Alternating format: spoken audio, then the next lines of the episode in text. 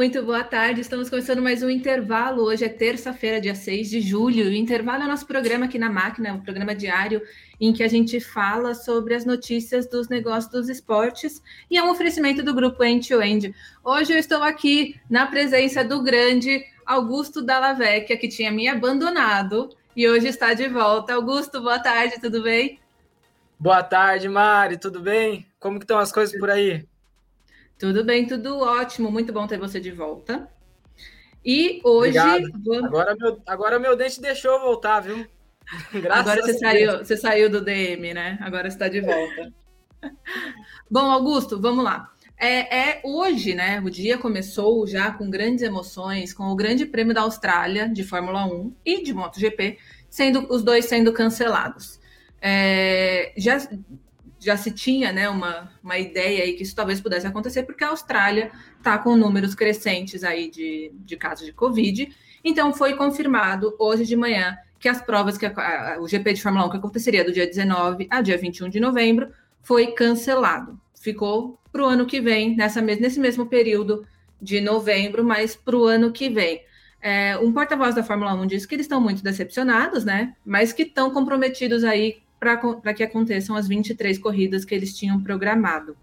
É, o ministro do, do esporte de Vitória, né, do estado da Austrália, falou que não seria possível fazer a quarentena que eles estão te, tentando fazer com todo mundo, né? Com o esquema da Fórmula 1 e com as viagens e tudo, os corredores e as equipes técnicas não conseguiriam chegar a tempo e ficar o período é, programado para a corrida. E a moto, o MotoGP, a corrida do MotoGP, também foi removida do calendário desse ano. E para substituir a prova da Austrália, foi confirmado que vai acontecer na Malásia, também agora para o final do ano. É, e mudando um pouco de esporte, chegamos no, no futebol, onde o Vasco anunciou a renovação do patrocínio com a Ambev. É, a Ambev, né, a cervejaria que atualmente no Vasco ela utiliza a marca Brahma, ela renovou o contrato com o clube. Segundo o clube carioca, ele conquistou um aumento de 50% nos valores em relação ao acordo anterior, porém os números não foram divulgados. A grande novidade do acordo é que a, será conduzida uma autossustentabilidade do futebol feminino, ou seja, a Ambev cobrirá os custos de todo o departamento de futebol feminino do Vasco. É, e esse tem sido o foco da, da Ambev e do clube nesse acordo, principalmente. E ontem a gente começou aqui no intervalo, né, o nosso bloco especial de notícias das Olimpíadas, e quem vai trazer as nossas últimas notícias é o Eric Betting.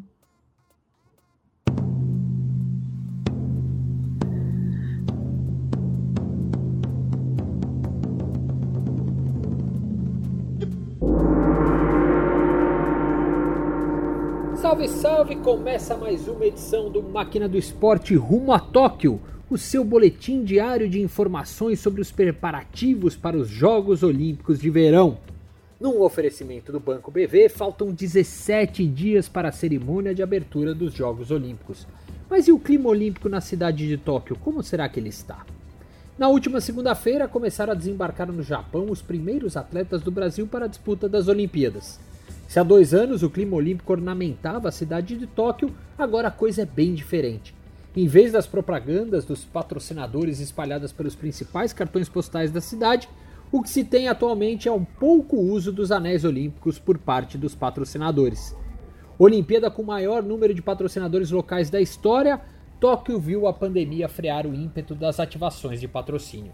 Pouquíssimas marcas têm se aventurado a fazer campanhas para a cidade, até mesmo na mídia, com relação aos jogos. O baixo engajamento da população local e a incerteza quanto à presença de público nos estádios esfriaram os ânimos do mercado publicitário. E a tendência é o negócio ficar ainda mais frio. Enquanto não define sobre a presença de público nas arenas olímpicas, Tóquio já definiu pelo menos que a maratona, que será realizada em Sapporo, não terá público. Tradicionalmente, os fãs se espalham pelo percurso onde passam os atletas, mas dessa vez será diferente. A prefeitura local e o comitê organizador já disseram que não vão permitir aos torcedores se aglomerarem nas ruas da cidade. É uma pena. Enquanto isso, surgem novos projetos para a cerimônia de abertura, ainda sem definir quantos e como serão os torcedores presentes nesses eventos, os organizadores agora criaram uma nova alternativa para a cerimônia de abertura ter público. O evento poderá ser limitado apenas para convidados. A medida agrada por dois motivos. Primeiro, ela amplia o controle sobre quem vai estar presente na cerimônia, permitindo um menor risco de contaminação aos presentes. E em segundo lugar, ela seria uma forma de agradar os patrocinadores olímpicos que poderiam levar os seus convidados e fazer uma ou outra ativaçãozinha ali com o evento. E o skate brasileiro embarca rumo a Tóquio, ou melhor, rumo aos Estados Unidos. Os 12 atletas que representarão o skate no Brasil em Tóquio começaram no domingo a viajar para a cidade. Antes de chegar à capital olímpica, porém, os atletas vão se encontrar todos na Califórnia para a reta final de preparação. E antes de embarcarem aqui do Brasil, representantes da confederação e cinco dos 12 atletas que estarão em Tóquio deram entrevista para falar sobre a estreia da modalidade numa Olimpíada. Bob Burnquist, ex-presidente da Confederação de Skate, um dos ícones do esporte, falou sobre o que significa estar em Tóquio. Nós não precisamos de uma seleção necessariamente, não somos uma equipe em campo, nós somos todos indivíduos, mas como um grupo, como uma seleção, como um produto para poder estruturar, trazer nutrição, médico, né, é, os consultores, viagem, hotel. O skate ele não perde, ele não vai se corromper. A gente entende é, o, o, pensamento cultural e essa defesa da cultura, porque é importante para a gente. Nós já somos isso, mas existe um amadurecimento.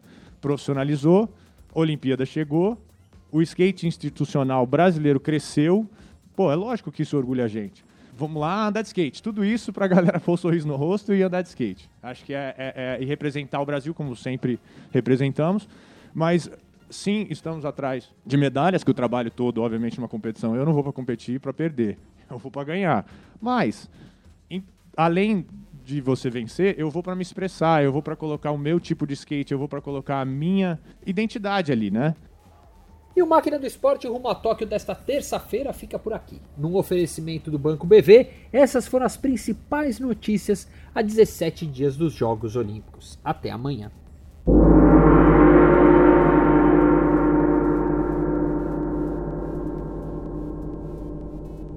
Bom, estamos de volta e Augusto, nós vimos já né, no finalzinho da, da última temporada lá da, do futebol na Europa que muitos países já estavam recebendo de volta é, os torcedores nos estádios, né? E tiveram duas grandes, assim, dois anúncios grandes hoje. Primeiro, a Premier League, falando que agora a temporada de 2021-2022 já volta totalmente com o público total nos estádios, né? Vai ter todo mundo lá, é, capacidade máxima em todos os, os estádios, que é agora o que eles estão planejando, já que o governo britânico levantou quase todas as restrições Faz falta a torcida, né, Mari? Faz falta, faz falta. A gente percebeu quanta falta a torcida faz nesse último ano, né? É, é, e, e foi a mesma. esses jogos, né, da Eurocopa, eles dão essa Sim. dimensão, né? Quanto faz falta ao torcedor, né? Exato. E, por um lado, nós temos a, a, Premier League voltando aí a todo vapor e liberando todos os, os, os estádios, né, na sua capacidade máxima, e a Bundesliga anunciou que vai permitir até 25 mil pessoas nos estádios. Né? A Bundesliga tem algumas outras regrinhas um pouco mais específicas, é, que vai, só vai ser confirmado essa capacidade nos estádios sete dias antes da partida, porque não pode, o número de casos na, nas cidades não pode ser mais alto que 35 casos por mil habitantes. Então, vai ter toda essa segmento aí, né, de acompanhamento da Bundesliga muito de perto para que os casos da Covid não, não cresçam de novo no país. E essas regras, por mais curioso que pareça, não se aplicam ao Bayern de Munique, porque o Bayern disse que não vai passar de 20 mil pessoas no estádio. Eles não querem é, correr o risco que aconteça um novo surto de Covid no país, então eles estão limitando a 20 mil pessoas no estádio. E Augusto, ainda falando aí de futebol, e nós aqui no nosso, no nosso mundinho sem, sem torcida, ontem foi dia de jogo da seleção, né? Dia de jogo da seleção com audiência boa para o SBT. Para os padrões do SBT, eu diria que são excep... É, é uma excepcional audiência. É, foram o Brasil e Peru marcou 15 pontos de média com 21% de participação. É, e isso deu ao SBT a vice-liderança isolada no horário. É, a média do jogo foi 125% superior ao que o SBT conquistou nas últimas quatro segunda, segundas-feiras.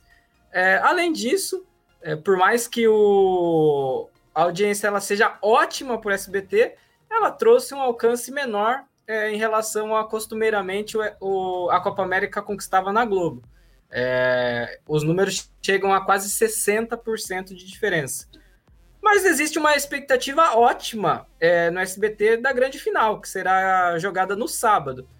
Aí, talvez um Brasil e Argentina para explodir em audiência no sábado, ou quem sabe mesmo um Brasil e Colômbia. Mas existe essa expectativa na direção do SBT. É isso aí. Então, segunda-feira aqui teremos esses dados, né, para ver como que foi o resultado da final, que já tem Brasil garantido, né? Vamos ver com quem a gente vai jogar. E por hoje é só. Augusto, muito obrigada. Amanhã estamos de volta aqui. E, e é isso. Obrigada de novo por ter voltado, por ter me desabandonado. Graças a Deus. Ah, eu não aguentava mais o Mário. Imagina. Augusto, beijo, até amanhã. Até amanhã. Tchau, tchau.